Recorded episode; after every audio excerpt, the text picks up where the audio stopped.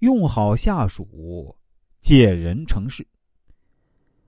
据说南宋时期呢，江西一带有山贼叛乱，当地县令名叫黄炳，为了平定叛乱，调集了大批人马，严加守备，准备清晨随时应战。就在开战前夕，有人来禀告说，士兵们到现在还没吃饭，肚子空空，怎么打仗？黄炳为此苦恼不已。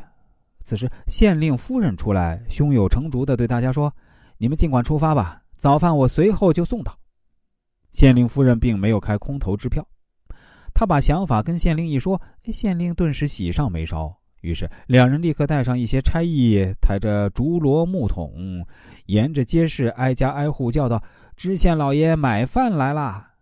当时城内居民都在做早饭，听说知县亲自带人来为平定山贼的士兵买饭，便赶紧把刚烧好的饭菜端出来。黄炳和夫人命手下付足饭钱。把热气腾腾的米饭装进木桶就走。士兵们既吃饱了肚子，又不耽误行军，最后还打了一个大胜仗。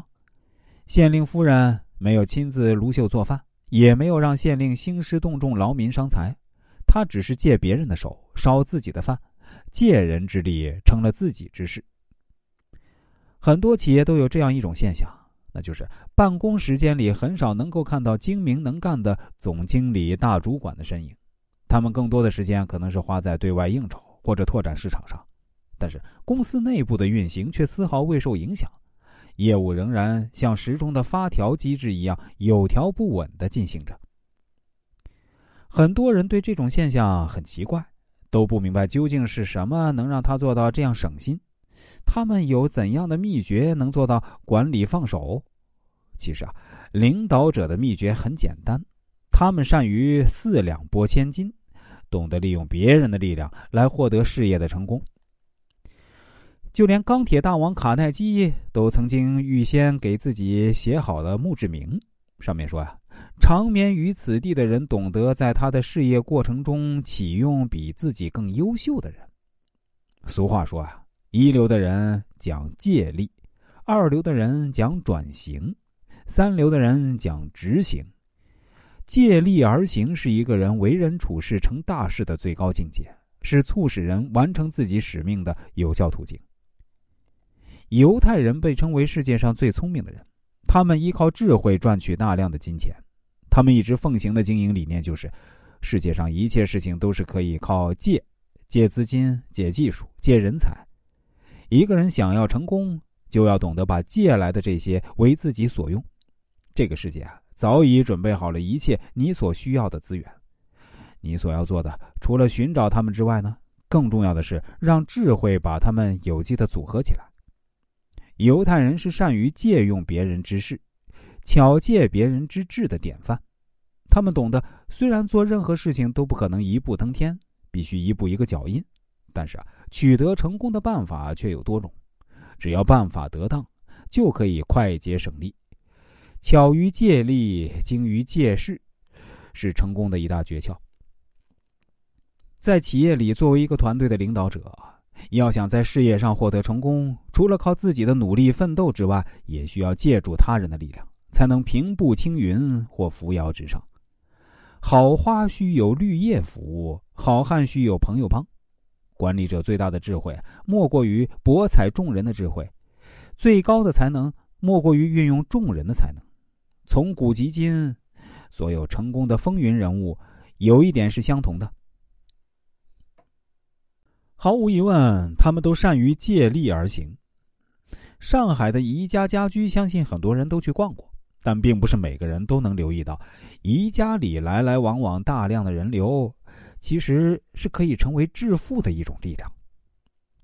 田园家饰专卖店屋宇的经营者香小姐呢，就是借助这股力量成就了自己的事业。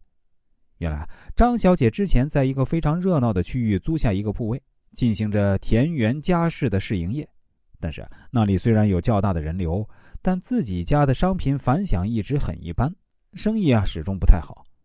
后来，张小姐发现宜家的人流一直不断，但凡正在装修之中的家庭呢，都会走进宜家。多多少少采购一些家居饰品中的用品。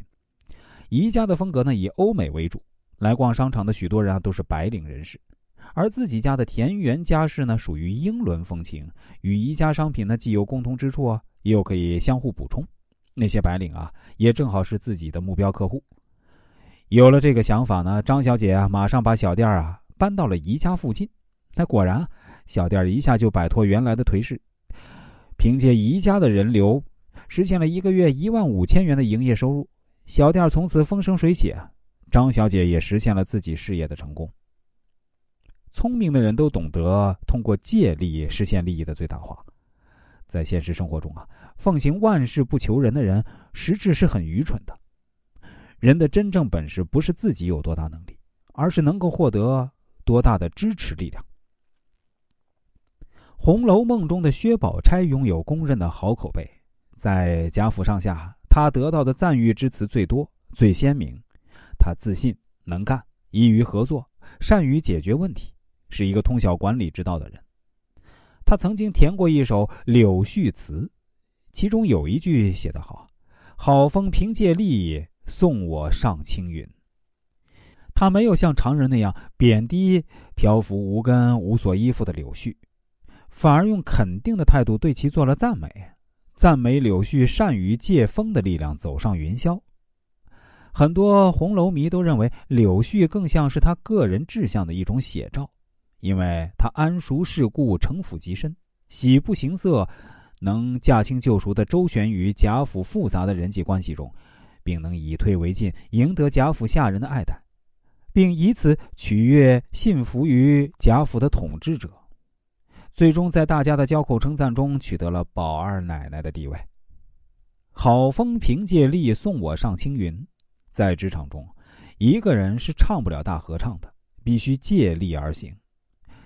俗话说：“独木不成林，一个好汉三个帮。”身在管理层，你不仅要善于借助上级的力量，而且要善于借助同级的力量、下属员工的力量。只有这样，你才能真正顺风顺水。顺畅圆满的完成工作任务，赢得上上下下的好评，最终使自己心情舒畅，事业有成。